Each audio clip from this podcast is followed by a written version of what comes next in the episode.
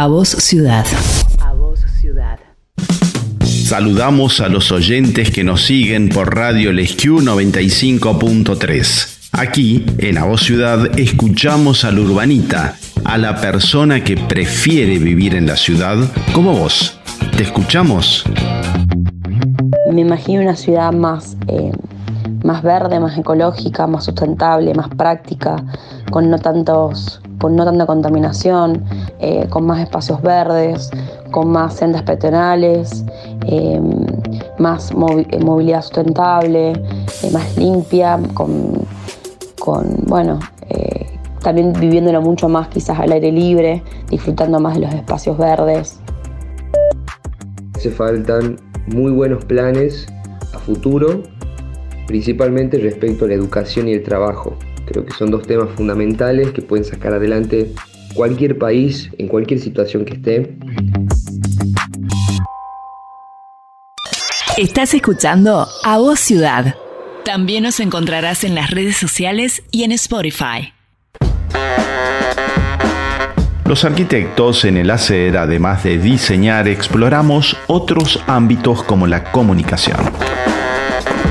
Soy Basilio Bonsuk. Esto es A Voz Ciudad. Seguime en bonsuk.com. A Voz Ciudad. En nuestro episodio 717 de hoy, la invitada de la semana es Lara Rosenthal del espacio cultural El Seville. Chateamos por WhatsApp con el estudiante de arquitectura Bruno Chiesa. En la sección actualidad tratamos los temas más candentes de nuestra ciudad. Saludo a los oyentes que nos escuchan todas las semanas. Comenzamos con la voz del urbanita. Podés compartir tu mensaje escrito por audio en bomsuk.com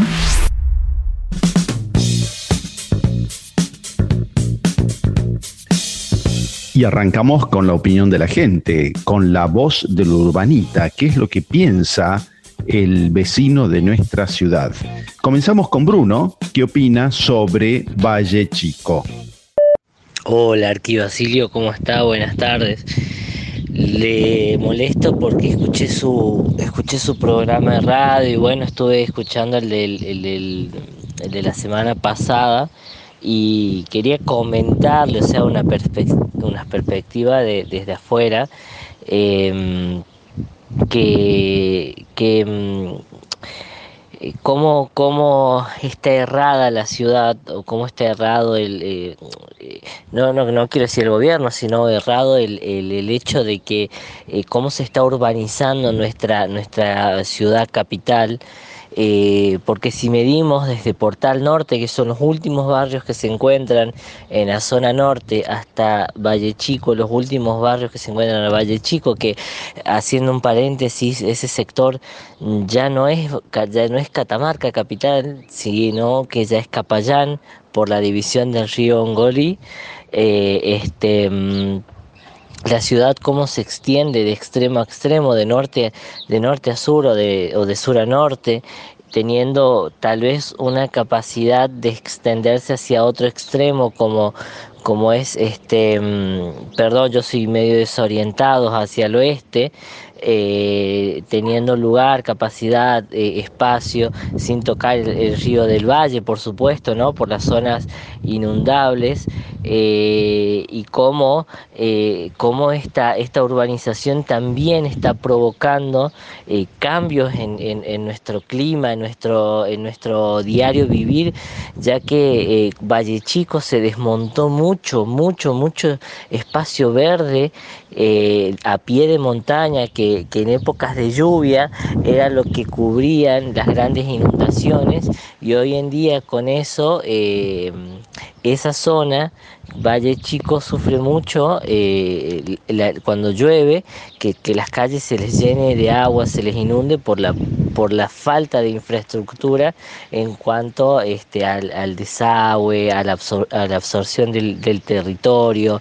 Este, y bueno, eso nada más quería comentarle yo desde mi perspectiva y desde mi punto de vista, eh, cómo también eh, se está expandiendo mucho y, ya que estamos tocando el tema en, nuestra clase eh, de taller 2, cómo, cómo hace falta mirar un poco más el equipamiento en esa zona, eh, eh, empezar a equipar y lograr que, la gente tenga la, facilidad de, tener equipamientos eh, dignos y, equipamientos que, sean de, utilidad para, para, esa visión y para ese lado de, la ciudad también, ¿no? Siempre es bueno escuchar a la gente joven, qué opina, cómo ve la ciudad en los próximos 10 años. Aquí dejó su mensaje Valentina. Escuchemos atentamente. Me imagino una ciudad más, eh, más verde, más ecológica, más sustentable, más práctica, con no, tantos, con no tanta contaminación, eh, con más espacios verdes, con más sendas peatonales, eh, más movilidad sustentable, más limpia, con, con bueno, también viviéndolo mucho más quizás al aire libre, disfrutando más de los espacios verdes. Y un audio más de la sangre joven, de la gente que piensa eh, cómo ve la ciudad en los próximos 10 años. En este caso, Bruno, otro Bruno. Escuchemos atentamente. Bueno, a pesar de la situación difícil por la que estamos pasando todos, yo trato de ser muy optimista con esto, eh, trato de ser optimista en el futuro, en pensar que vamos a estar mejor, de que todos vamos a tener un desarrollo, de que este país va a mejorar, por supuesto, yo tengo una visión muy optimista sobre eso y más allá de las ideologías eh, que puede tener cada uno, eh, creo que debe haber un pensamiento en común que tenemos que tener todos, que es aportarle algo a la comunidad, aportarle algo al país, tener buenas intenciones, sobre todo eso. Creo que eso deja de lado cualquier ideología, es tener buenas intenciones para, que podamos construir juntos todo, eh, todos juntos el país. Enseguida más actualidad. Podés compartir tu mensaje escrito por audio en bonsuc.com. Si te gusta la entrevista que estás escuchando, podés revivirla en Spotify, en Apple Podcasts y en Google Podcasts buscando A Voz Ciudad. Estamos aquí con Lara Rosentul, ¿eh? em, quien forma parte del CEVIL, el CEVIL. Así que bueno, te la saludo a Lara. ¿Cómo te va, Lara? ¿Cómo estás? Hola, Basilio, ¿cómo estás? Bien, bien, muy bien. Gracias por invitarnos. No, por favor, hace rato que quería hacer esta entrevista, pero bueno, eh, pasa el tiempo y nada, y digo, no, no hay que perder más la oportunidad de entrevistar a las chicas que están trabajando en el CEVIL. Contale a la audiencia quién sos y también un poco eh, el CEVIL y por qué están nombres del, del CEVIL, quiénes lo integran. Presentate un poco y contale a la audiencia. Te doy absoluta libertad para que lo hagas. Bueno, este, bueno, yo formo parte de, junto a otras cinco compañeras este, y muchas más también, de, bueno, del Centro Cultural El CEVIL. Nosotras empezamos a trabajar este, eh, bueno, el Seville en una primera instancia nace como un hostel hace varios años con otros dueños. Este, después ese fondo de comer, bueno, este, este lugar este, pasa a, otros, a otras dueñas. Este, ya cuando tenían el hostel, las chicas este, habían, venían recibiendo como propuestas culturales de obras de teatro, ferias y demás. Este, finalmente el, hostel se termina disolviendo y ahí entramos junto con otras compañeras y empezamos a, darle forma a esto que al, al como centro cultural este, propiamente dicho, digamos. Nosotras ya antes de esto, este, varios años antes, habíamos estado trabajando con este, algunas de las chicas que, hoy forman parte del CEVIL también en otros proyectos culturales, haciendo producción audiovisual, también haciendo gestión de eventos y demás. me acuerdo hace unos años que hemos tenido una, entrevista con vos, Basilio, cuando venían unas bandas de Córdoba también. bueno, siempre hemos estado así como tratando de este, no sé, proponer este, diferentes actividades este, acá en Catamarca. Y bueno, desde el año 2019 este, nos conformamos ya en este especie de colectivo este, que, con el CEBIR ya como centro cultural. Este, en, esa época estábamos ¿En qué año? ¿En, qué año En el 2019. Ah, 2019, sí, sí, perdón. 2019. Bien. Este, empezamos y las agarró la pandemia. Y las agarró la pandemia. Y nos agarró la pandemia, justo. Sí, sí, en la. Nosotras cuando está Rojas, bueno, la verdad que ya cuando empezamos con la actividad cultural, con talleres, eventos los fines de semana, la casa creció, digamos, la gente, este, creo que les gustó mucho la propuesta también y empezamos a buscar la posibilidad de mudarnos a una casa más grande. Hicimos un evento y todo para poder mudarnos, para juntar fondos y demás. Cuando nos mudamos en el 2020 nos agarró la pandemia. Este, eh, siempre lo, lo, cuento de esa manera porque 4 de marzo eh, firmamos contrato con la nueva casa y el 20 mm. de marzo decretaron la pandemia. No pudimos abrir en forma física, digamos, pero sí tuvimos actividades este, hasta que pudimos, hasta que, bueno, se flexibilizó, digamos, la, este, las restricciones. Este, tuvimos actividades en forma virtual, sí, seguimos con los mismos talleres con, y mm. con otros talleres nuevos y haciendo, bueno, proponiendo en esa época, tratando de sacar ideas de donde no teníamos para ver cómo podíamos hacer para sostener este espacio, digamos, que habíamos proyectado y que, al que le habíamos puesto un montón de esfuerzo para que se concrete, digamos, en, este, esta casa más grande y todo, y de repente, bueno, sin poder este, abrir las puertas, digamos, en forma física, pero sí mantuvimos siempre la propuesta en, en formato virtual hasta junio más o menos de ese año que empezamos, que se habilitaron los bares. Ahí voy a mm. hacer un paréntesis porque acá en Catamarca no hay una legislación este, de centros culturales, no hay una ordenanza que reconozca, este, claro, la actividad a, un centro cultural como tal.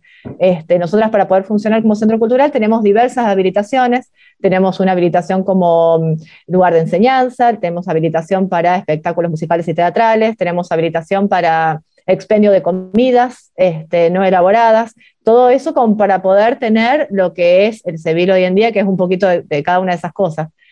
Como se habían habilitado, este, como se habían habilitado los, lugares, los bares y demás, nosotras encontramos la, la brecha ahí como para abrir en junio como bar cultural y empezamos a tener pequeñas actividades, algo de teatro, café concert, fuimos las primeras que tuvieron actividad teatral este, en, en esta, en esta eh, medio de pandemia, digamos.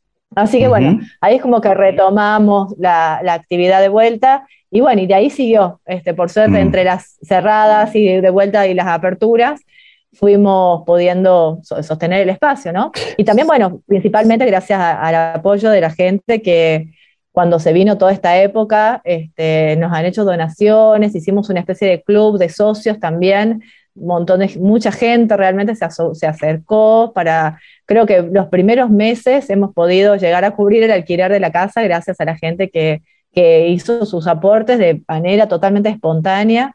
Así que bueno, muy, muy agradecidas también Bien. por eso. Bien, Lara, les cuento a la audiencia que por ahí puede haber un delay porque esta entrevista la estamos haciendo vía eh, Zoom, ¿eh? así que no se asusten, no es un problema técnico de... vivimos en es, un, es, un, problema, es un problema técnico nuestro, pero eso no impide que nos comuniquemos y me has tirado varias preguntas para poder preguntarte. Qué loco esto de que no pueda estar inscripto en, rentas, no sé, o en la municipalidad, como centro cultural, ¿no? Porque eh, les, traba mucho, o sea, les traba mucho todo lo que tienen que hacer, porque claro, vos me decís, se abre, se abre como bar, se abre como local, se abre como local educativo, cuando en realidad el, hay como una, como una matriz de pensamiento que lo cultural solo parte del Estado y también parte de grupos de emprendedoras, como es el caso de ustedes aprovechá y decirle algo a la municipalidad, ¿no te parece? ¿Cómo, ¿cómo lo ves a esto? Claro. la, mira, la ordenanza es algo que venimos, y bueno, ahí justamente acá la pandemia, creo que en todos los sectores, ¿no? Ha visibilizado cuán precaria es la actividad cultural y el trabajo de los, dos y las trabajadoras de la cultura, porque es uno de los sectores que, más ha sufrido también, porque bueno, fue uno de los primeros que se cerró, de los últimos en abrir, este, ah, hubo mucho asistencialismo, sí, de parte del Estado, es verdad, pero mm. bueno, esto notó, digamos, que hay una falla de base.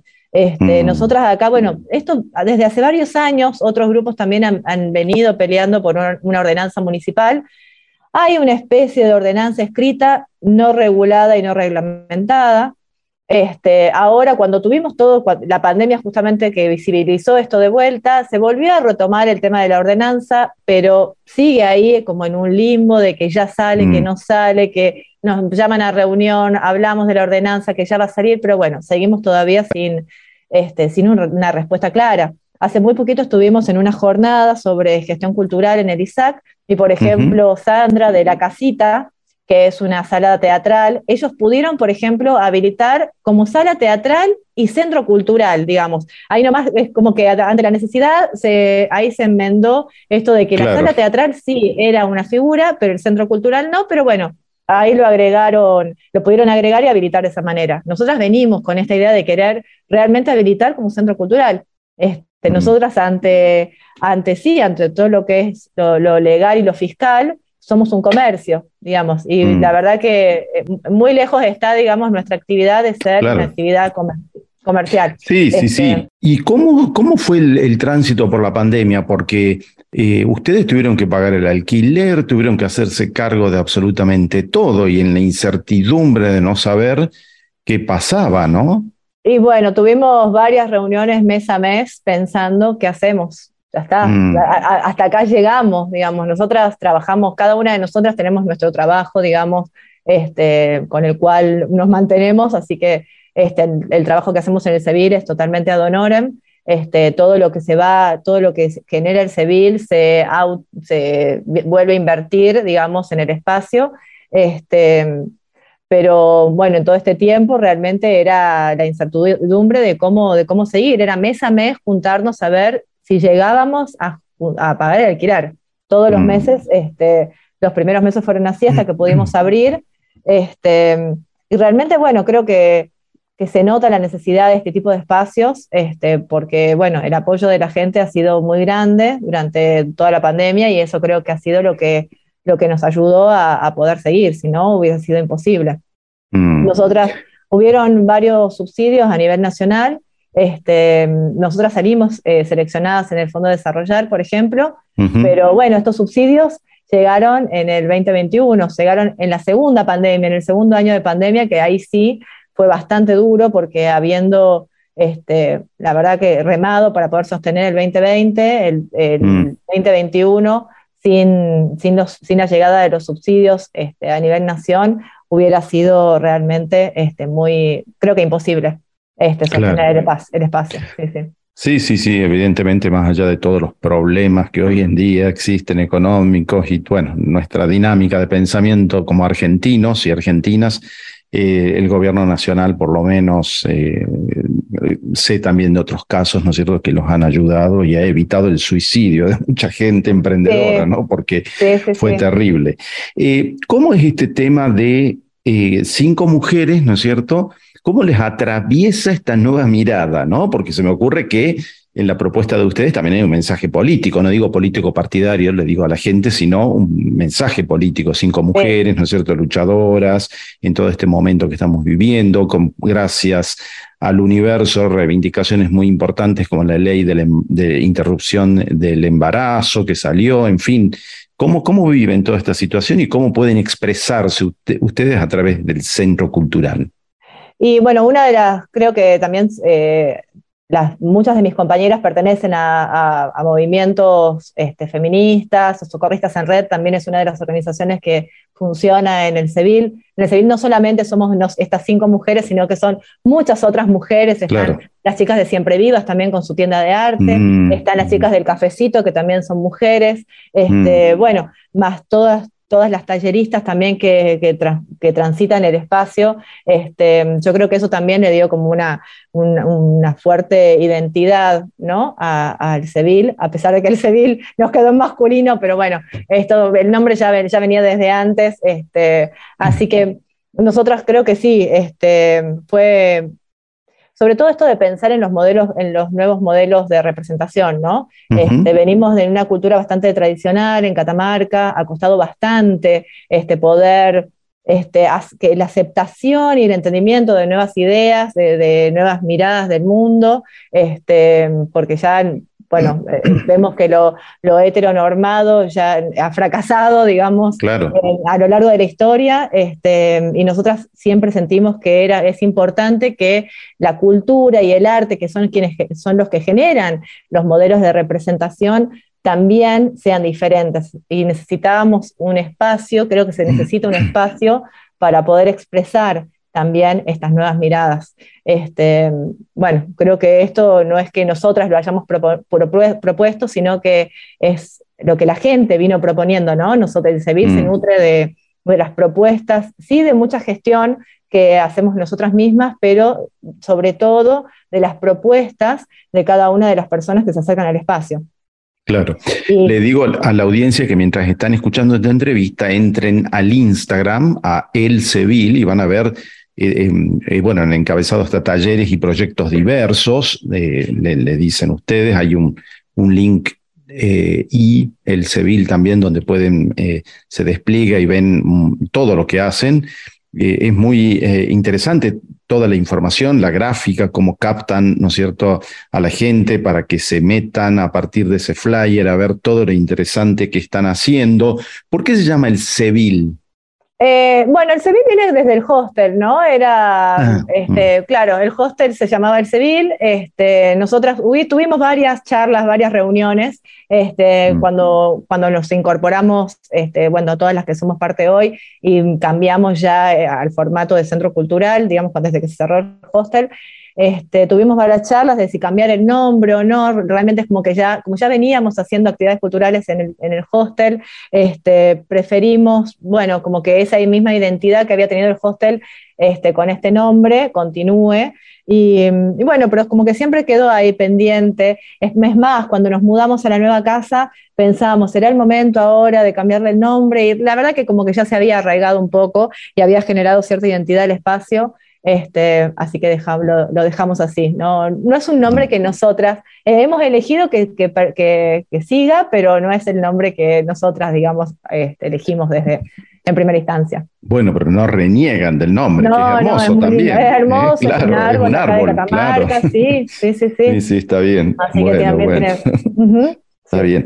Eh, y vos específicamente, Lara, estamos con Lara Rosentul, vos sos profesora de inglés, pero ¿qué haces específicamente o qué espacio te toca dentro del CEBIL o es lo más general? ¿Cómo es tu actividad? Y bueno, cada una de nosotros tenemos como tareas específicas que fueron a lo largo de este tiempo tácitamente, nos fuimos acomodando. Este, bueno, particularmente yo hago mucho, mucha tarea de gestión, este, también redactar proyectos presentar los proyectos para que después podamos tener estos subsidios y demás. Este, más que nada esa es mi, mi, tarea, eh, la organización de los talleres también, generalmente mm. este, soy quien habla con los talleristas, organiza toda esta parte de, de los talleres en el CEVIL. Este, por ejemplo, después tenemos Listen, que se encarga de toda la parte administrativa, este, mm. porque, bueno, también atrás de esto hay también toda una, una burocracia que hay que tener en cuenta, que es mm. el presentar todos los, permisos mes a mes para que podamos tener los eventos que, que se desarrollan. Este, se encarga de toda esa parte, de todo lo que es la, parte administrativa y demás. Después María Emilia, la flaca está detrás de las redes, este, de los mm. diseños de los María Emilia Lobo, sí. Claro, ella está detrás de las redes y los diseños de los flyers. Entonces, sí, cada una de nosotros tiene como tareas. Eh, Vicky se encarga de un poco de la parte económica también, de ver de que se pague el alquiler, de que lleguemos a fin de mes, de que, bueno, debo de las ferias. Así que, bueno, cada una de mm. nosotras tenemos como tareas más o menos asignadas este, en todo lo que hace la organización del espacio. Sí, sí, que veo, eh, les sugiero al público que está escuchando en este momento que vayan al Instagram, que es lo más fácil hoy en día para poder acceder a la información, a El Civil, y van a ver ahí, aparte de los flyers, en las publicaciones, van a ver también el link EE, eh, e, no, me sale, no sé cómo sería vos, Lara, que ¿eh? Es como un link, T sería, sí. Link T, bien. Bueno, ahí está, tal cual. Mira, una profesora de inglés, muy bien, menos mal qué suerte que estás, así nos decís. Pero no, la idea es que ahí, desplegando esto, van a encontrar un montón de información para poder hasta comprar entradas, para, eh, en fin, ver todo lo que hacen. Eh, entonces, nada, que que, lo, abran, lo desplieguen y accedan a la información. Eh, vos estás entonces a cargo de la gestión cultural, que no es un tema menor, ¿no? Porque precisamente lo que hace falta en, en, la cuestión cultural es gestión, ¿no? Eh, o sea, esa actitud emprendedora, porque todos siempre pensamos que es cultura viene del Estado, pero bueno, siempre eh, cuando hay cuestiones culturales desde el Estado está atravesado también por alguna idea política, ¿no es cierto?, que por ahí genera ruido en otros, pero en este caso, en una actividad emprendedora, la gestión cultural es todo un arte también, ¿no? Y bueno, creo que en este caso es una de las bases ¿no? del, espacio, la gestión. Mm. Este, justamente lo que vos decías, este, siempre la, cultura, digamos, la tenemos, ah, está como muy pensada desde la mano del Estado y esto también tiene que ver mucho con lo que el Estado ve que o piensa, digamos, que la gente quiere, ¿no? Y ahí es donde volvemos a esto de lo que es lo que lo, más comercial, lo que más llega al público en general, y por ahí nos empezamos a olvidar también de las llamadas minorías, entre comillas, que la verdad que yo no creo que sean minorías, sino que este, hay muchísimas personas este, buscando otras cosas que, bueno, por ahí ahora en todo este tiempo que se, que se han ido generando nuevas ideas y nuevos espacios, cada vez son más las personas que pueden expresarse este, y que necesitan lugares donde poder, este, donde crear, donde desarrollar sus ideas y demás. Este, claro. Está bueno. Em, si, si, alguien tiene una idea para hacer, ¿no es cierto? Eh, un proyecto, se acercan a ustedes nosotros tenemos una convocatoria. ¿Cómo es el proceso? Nosotros tenemos una convocatoria que está abierta todo el año, que bueno, en la página de Facebook o en el Instagram, en el LinkedIn, también pueden encontrar ahí la convocatoria, que es un formulario, que la llenan, digamos, con la propuesta que pueden llegar a tener. Y obviamente que después este, en reunión nosotros analizamos las propuestas, a ver cuáles son, cuáles nos parecen que este, tienen, van con la idea o con la base del espacio. Este, mm. Bueno, también una cuestión de horarios y demás, porque hay unas cuestiones de horarios y demás. Hoy en día, por ejemplo, tenemos casi todos los, los, los horarios de talleres cubiertos mm. con, ah, muy buen cupo. Sí, este, por ejemplo, tenemos la agenda de septiembre también casi completa. Este, mm. Entonces, bueno, a medida que se van, este, que vamos llenando agenda y que se van acomodando los eventos, este, se va respondiendo también a estas convocatorias. Mm. Pero bueno, que la convocatoria para quienes quieran este, desarrollar algún proyecto o algo está ahí en el, en, el, en un formulario que lo pueden encontrar en Facebook o en Instagram. Bien. Em, eh, yo he visto uno que me pareció súper interesante sobre la lengua o como que les enseñan a estudiar. Claro, aparte, bueno. ¿Ese cómo se llama? ¿Mentalmente? algo así? Lengua madre. Lengua, madre. madre. Eso me pareció, eso lo hacen y claro. Claro, es otro grupo, son dos chicas, eh, Gabriela Santillán y Gabriela Ávila, que, bueno, las dos son profes de letras, ellas también llevan a cabo su emprendimiento, ellas tienen su, este, dan como talleres para, este, sobre estudio efectivo. Es eso también, mm, bueno, hablando de estudio efectivo, sí, hablando un mm. poco también de todo esto de todas las personas que, que transitan y trabajan este, de alguna manera en el civil y que, son, que forman todo este espacio. Bueno, también están las chicas de lengua madre mm. con sus talleres de estudio efectivo. Te preguntaba Lara recién eh, si pueden acercarse muchachos también o es solo cerrado a proyectos de mujeres, digo para los muchachos que nos escuchan, ¿no?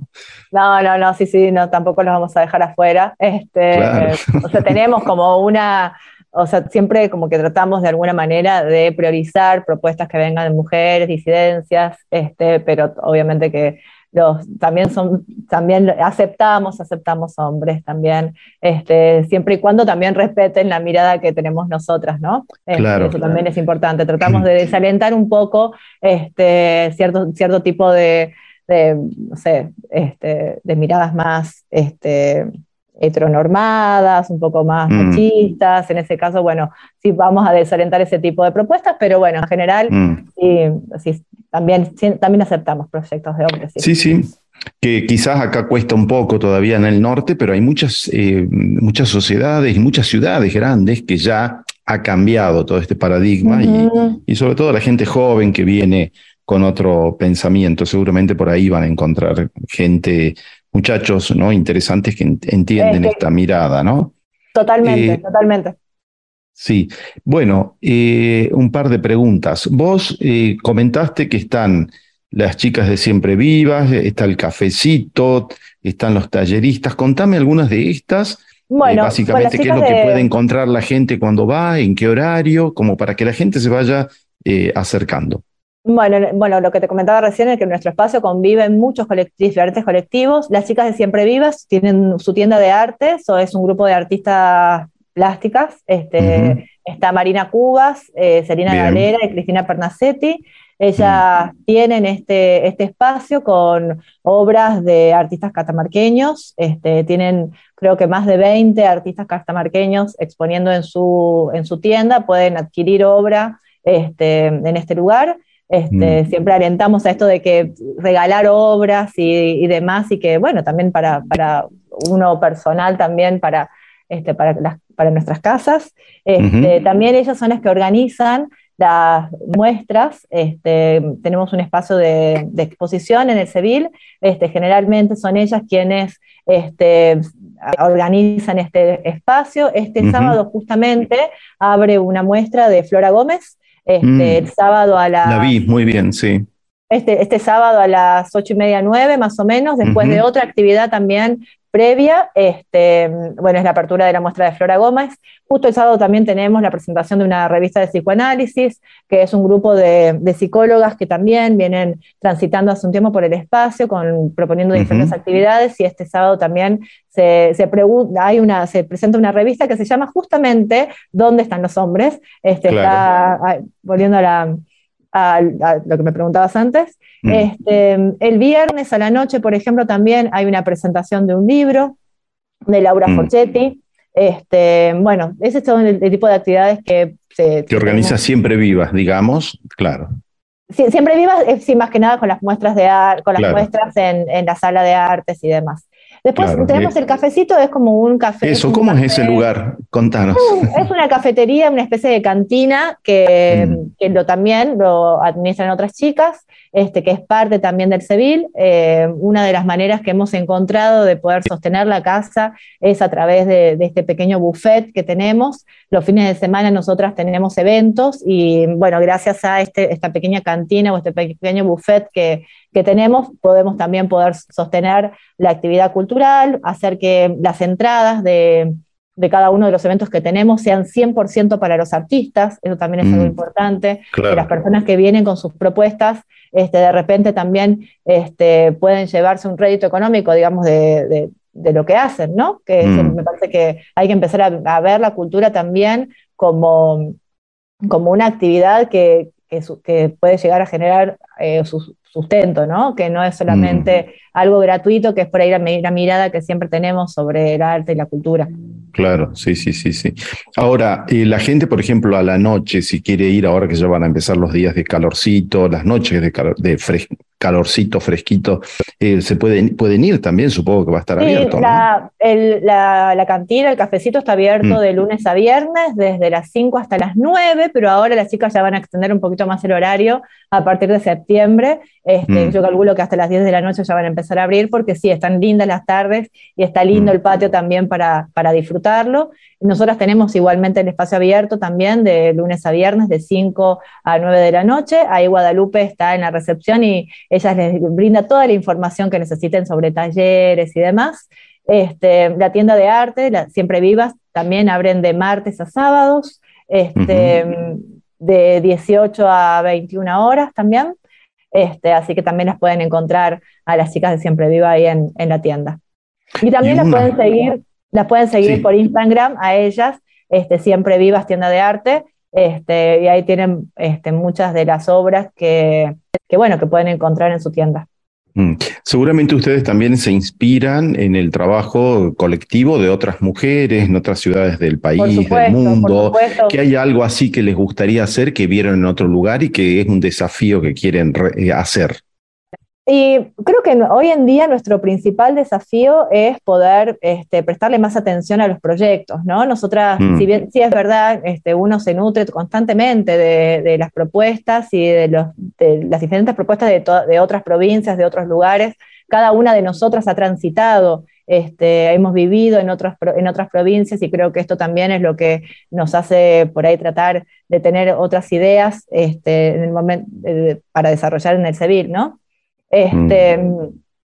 Uno de los desafíos que tenemos hoy en día tal vez es poder prestarle más atención también a los proyectos. Este, nosotras estamos muchas veces muy en bambalinas, digamos, tanto en la cocina este, de la cantina los fines de semana, mm. como muy abocadas también a nuestro trabajo, este, y a veces nos, queda, digamos, como medio corto la dedicación o el tiempo que le podemos poner al, espacio, a pesar de que es un montón de tiempo el que le dedicamos, este, creo que siempre nos quedamos como un poco cortas este, en, el tiempo que cada una de nosotras le puede, le puede dedicar. ¿no? Mm. Este, sobre todo esto, el desarrollo de proyectos, presentar diferentes propuestas para subsidios nacionales también. Este, bueno, lo que te comentaba hace un rato que nosotras en pandemia este, hicimos una primera feria del libro alternativa, mm. este, porque bueno, justamente durante eh, la pandemia y en esos años no hubo este, feria del libro acá en Catamarca, entonces hicimos una primera feria librera, la llamamos, este, tratando de brindarle un espacio también a escritoras, mujeres, disidencias, este, mm. autopublicaciones. La primera feria que hicimos la hicimos totalmente a pulmón, este, totalmente autogestionada, salió hermosa. Para la segunda, este, justo salió un subsidio de Cultura Nación de apoyos a Feria del Libro en todo el país y salimos seleccionadas en, este en esta primera convocatoria y venimos presentando el proyecto de la Feria Librera, ya es la tercera ahora. Este, hace unos días nos enteramos que salimos seleccionadas nuevamente para hacer la cuarta edición de la, de la Feria Librera en el Seville, que tenemos idea de que se haga más o menos en, en noviembre de, este año. Así que tuvimos la tercera edición en junio, que vino Susie Shock, este, así que, estuvo hermosa realmente la, edición que fue de otoño, así que ahora mm. vamos a tener una, una cuarta edición de entre primavera y verano, este, así que bueno, muy contentas con eso también. Bueno, Lara, yo creo que estamos con Lara Rosenthal, vamos a ir cerrando esta entrevista súper interesante porque me parece que detrás del trabajo que están haciendo, no me parece, es a través del trabajo que están haciendo, cinco mujeres eh, em, emprendedoras, em, posibilita que la sociedad, no digo solamente los varones, vayan y vean este cambio de paradigma que se está produciendo en la sociedad, no sea en la cultura material, en el hecho, en lo cultural, ir y ver, y palabras como las que dijo Lara, disidencias o nombres propios como siempre vivas, etcétera, van a ir cobrando eh, el sentido que corresponde en estos tiempos contemporáneos que estamos viviendo. No en vano se hacen retiros de hombres ¿eh? para poder entender este cambio de paradigma, ¿no? Así que yo creo que eh, metiéndose en la atmósfera, ¿no? Sumergiéndose en la atmósfera de lo que ustedes arman y preparan y emprenden con tanto ahínco, con tanta pasión y profesionalismo en esta gestión que lleva su tiempo y su esfuerzo, sirve en este mensaje político, ¿no es cierto?, que es muy bueno y es muy interesante, de entender cómo los tiempos, por suerte, están cambiando. Así que te agradezco mucho, Lara.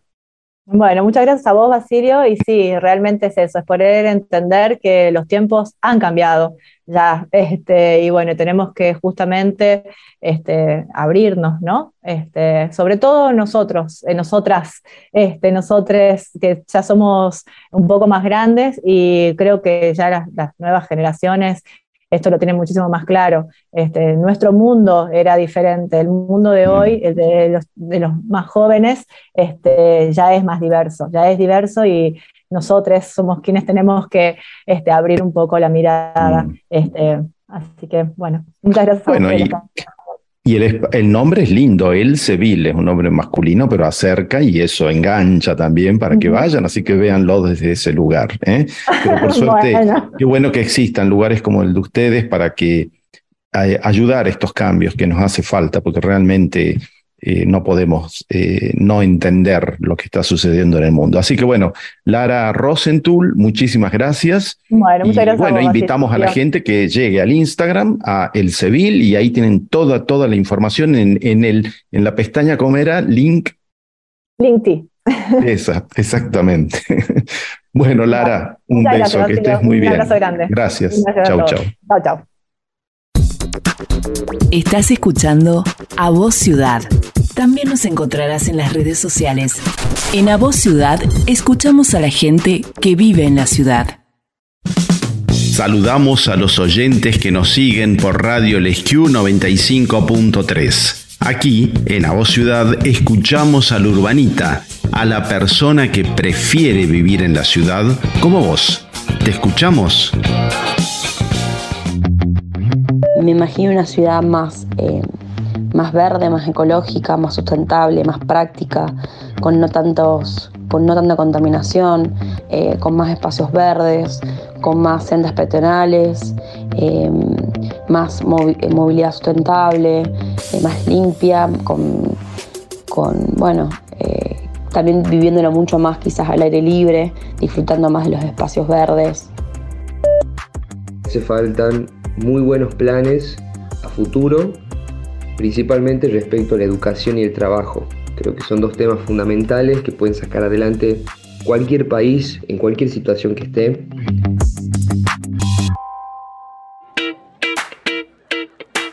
¿Te interesa nuestro contenido? Podés volver a escuchar este episodio y otros haciendo tu propia selección a la carta en bonsuk.com. Mis podcasts también están en YouTube, Spotify y Apple Podcasts. Y ahora continuamos con A Voz Ciudad. Estás escuchando A Voz Ciudad. También nos encontrarás en las redes sociales y en Spotify. Y en este micro reportaje ahora me comunico con Bruno Chiesa o Chiesa. Bruno, estudiante de arquitectura de la Universidad Nacional de Catamarca. ¿Cómo estás, Bruno? ¿Querés presentarte en sociedad, dejarnos tu nombre, edad, dónde vivís, tus hobbies, etcétera? Contanos. Bueno, mi nombre es Bruno Chiesa, tengo 20 años, soy de Tucumán, pero estoy residiendo actualmente aquí en la capital de Catamarca y decidí estudiar aquí porque eh, la considero mucho más segura a la ciudad y bueno, uno como estudiante necesita eso, necesita estar tranquilo, seguro, de dejar su departamento y saber que no, le va a pasar nada. En la calle también lo mismo, es muy, mucho más segura. Y también porque es una ciudad muy bonita, me gustó bastante. Normalmente en, en mis horarios libres, que son generalmente en vacaciones, porque durante la cursada es bastante dura la carrera y no da tiempo a, dispersarse un poco, pero eh, normalmente trabajo como hobby porque realmente estoy enamorado de la arquitectura desde que voy a la secundaria. Eh, yo estudié maestro mayor de obra y la verdad que quedé encantado con, esta profesión, así que me gustó mucho y considero que ese es mi hobby. Qué bueno, Bruno, qué interesante. Eh, ¿Qué es lo, más, lo que más te agrada y qué no tanto de tu profesión o como estudiante? Bueno, si bien a mí se me dio la oportunidad de poder trabajar desde muy joven en la arquitectura, eh, aún tengo 20 años, soy muy chico y me falta mucho camino por transcurrir, eh, me falta mucho por experimentar, por estudiar. Entonces este, no, no detecté nada que no me guste. La verdad que a mí me gusta todo, como lo dije, estoy enamorado de la arquitectura, entonces me gusta tanto lo que es el estudio como el trabajo los proyectos, eh, hablar con la gente, tener ese contacto social para poder hacer una conformación con muy buena pericia de cada proyecto. Así que por el momento me gusta todo, me encanta. Excelente, muy bien, muy bien Bruno. Eh, otra pregunta, ¿qué arquitecto o arquitecta y obra seguís y te gusta o te gusta? Yo estoy, la verdad que muy fascinado con lo que es la arquitectura griega y la arquitectura romana. Eh, luego me, gusta mucho estudiarla, verla, eh, hacer proyectos de historia sobre eso. Y arquitectos más recientes, por ejemplo Norman Foster, Luis de Garrido, son arquitectos que me gustan mucho. Y bueno, también em, lo que me gusta de la carrera aquí en Catamarca es que tiene mucha consideración del contexto y por supuesto también hablamos sobre los arquitectos, estudiamos sobre ellos y bueno, un arquitecto que me fascinó también es eh, Carabati. La verdad que impresionante sus, proyectos, sus planes, eh, su, su visión, cómo él miraba a la ciudad, él también me gusta mucho. Bueno, mira qué lindo que te guste un arquitecto local, eh, grande, Carabati. Em, otra pregunta, eh, ¿cómo te imaginas en 10 años la ciudad en la que vivís? Bueno, a pesar de la situación difícil por la que estamos pasando todos, yo trato de ser muy optimista con esto, eh, trato de ser optimista en el futuro, en pensar que vamos a estar mejor, de que todos vamos a tener un desarrollo, de que este país va a mejorar, por supuesto, yo tengo una visión muy optimista sobre eso y más allá de las ideologías eh, que puede tener cada uno, eh, creo que debe haber un pensamiento en común que tenemos que tener todos, que es aportarle algo a la comunidad, aportarle algo al país, tener buenas intenciones, sobre todo eso. Creo que eso deja de lado cualquier ideología, es tener buenas intenciones para, que podamos construir juntos, todo, eh, todos juntos el país. Así es, Bruno. Bueno, coincido mucho con vos. Y la última pregunta, ¿cómo te proyectás en unos años más en la vida? Bueno, de aquí a unos 10 años yo me proyecto trabajando en mi ciudad. La verdad que me gustaría mucho eh, volver a mi ciudad y desempeñarme allá, en Tucumán. Estoy muy agradecido con todos los docentes, con todos los arquitectos que nos forman aquí en, Catamarca, la verdad que son todos excelentes y me gustaría llevar esta visión eh, tan, tan linda de la arquitectura a mi ciudad y tratar de desarrollarme y emplazar todo mi conocimiento ahí, volcar todo lo que yo sé ahí. Eh, seguramente trabajando en el sector privado, eh, pero también me atrae el sector público por el hecho de que en Argentina pienso personalmente que hace falta muy buenos planes a futuro, principalmente respecto a la educación y el trabajo. Creo que son dos temas fundamentales que pueden sacar adelante cualquier país en cualquier situación que esté. Em, y bueno, no siempre hace falta un crecimiento para tener un desarrollo. Es decir, hay mucha infraestructura que ya está emplazada, ya está dispuesta y solamente hay que desarrollarla bien, con buenos planes que estén detrás de esa infraestructura para que la educación sea cada vez más eficiente, haya más fuentes de trabajo, en fin, seguramente estaré ahí, bueno, gracias a la visión de, holística que tiene la carrera, integral que tiene la carrera, eh, nosotros podemos trabajar metafóricamente como un mediocampista, ¿sí? que, que articule toda la jugada, porque así nos, nos están formando como, como un, un personaje que esté dispuesto y sea capaz de trabajar de manera integral con otros profesionales. Y bueno, ya por último, despedirme. Muchas gracias al arquitecto Basilio por darme la oportunidad de poder hablar.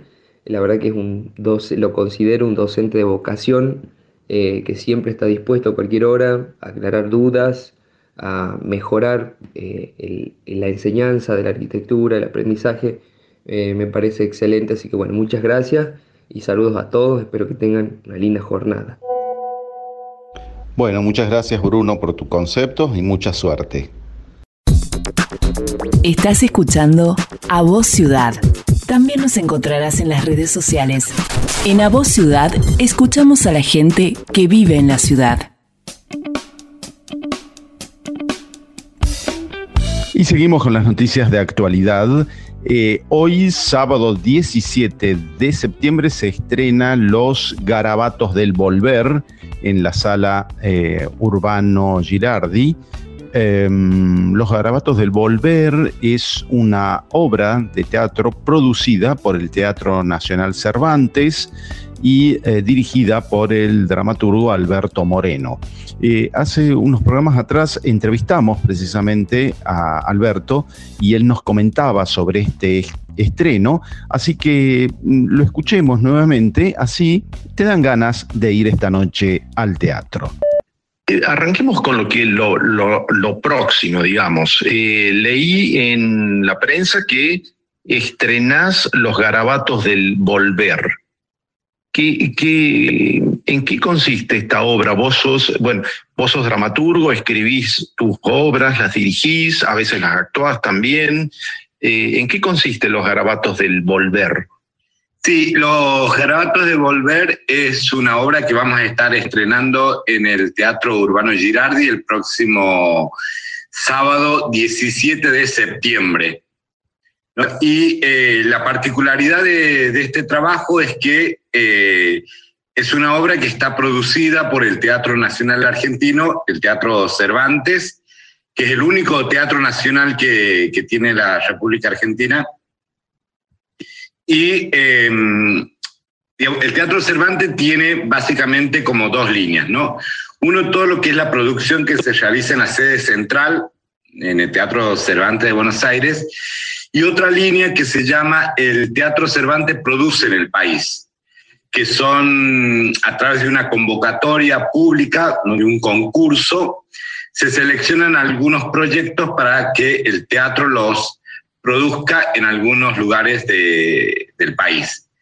Eh, la particularidad fue que eh, el año pasado en esa convocatoria salió seleccionado el proyecto que, que yo presenté y eh, el Teatro Cervantes establece un sistema de producción, de coproducción, y en este caso con la, municipalidad de San Fernando del Valle de Catamarca. ¿no? Digamos, hay una parte importante ahí también del municipio de San Fernando que eh, coproduce este trabajo.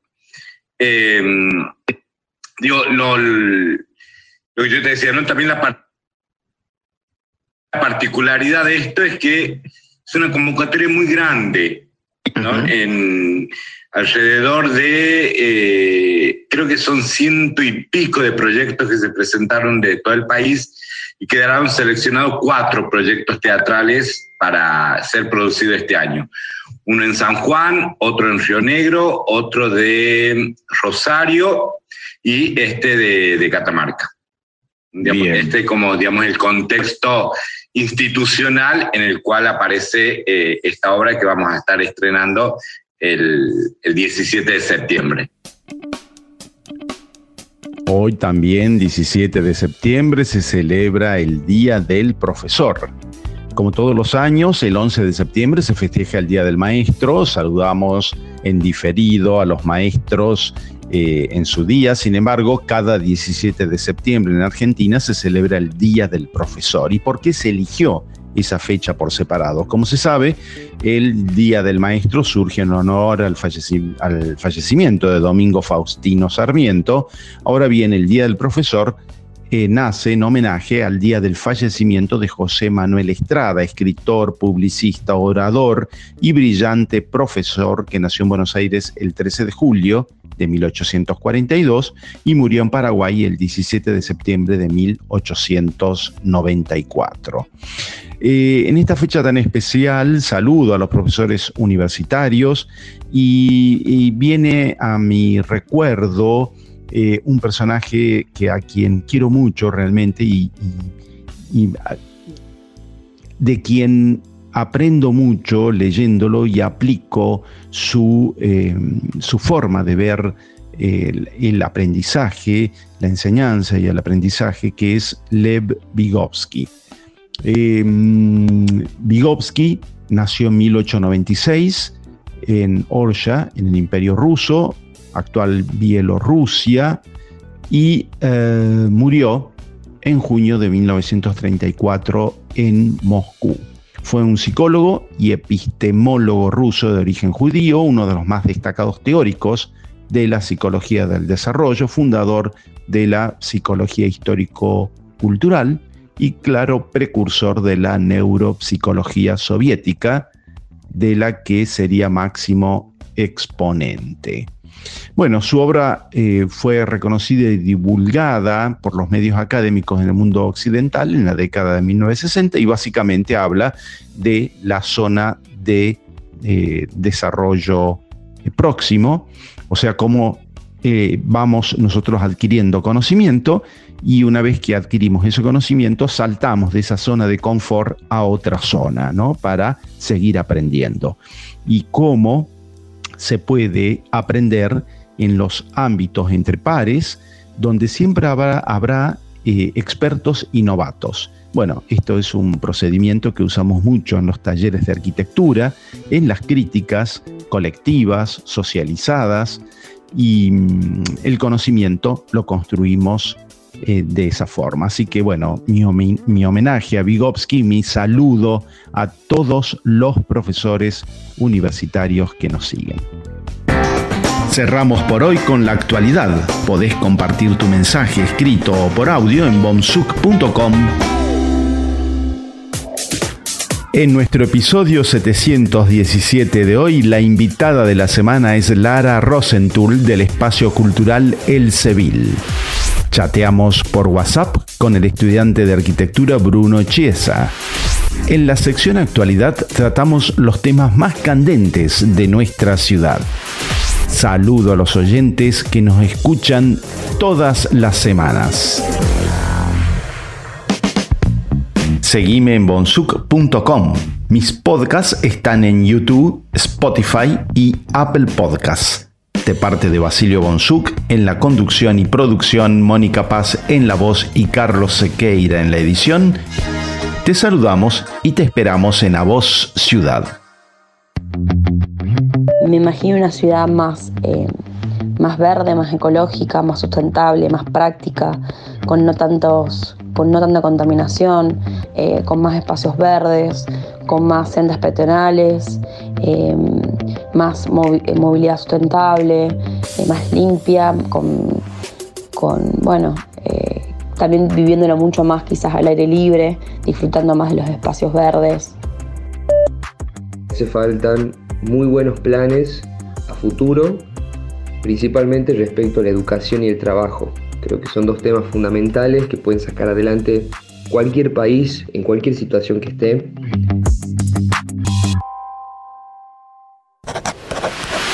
A vos ciudad.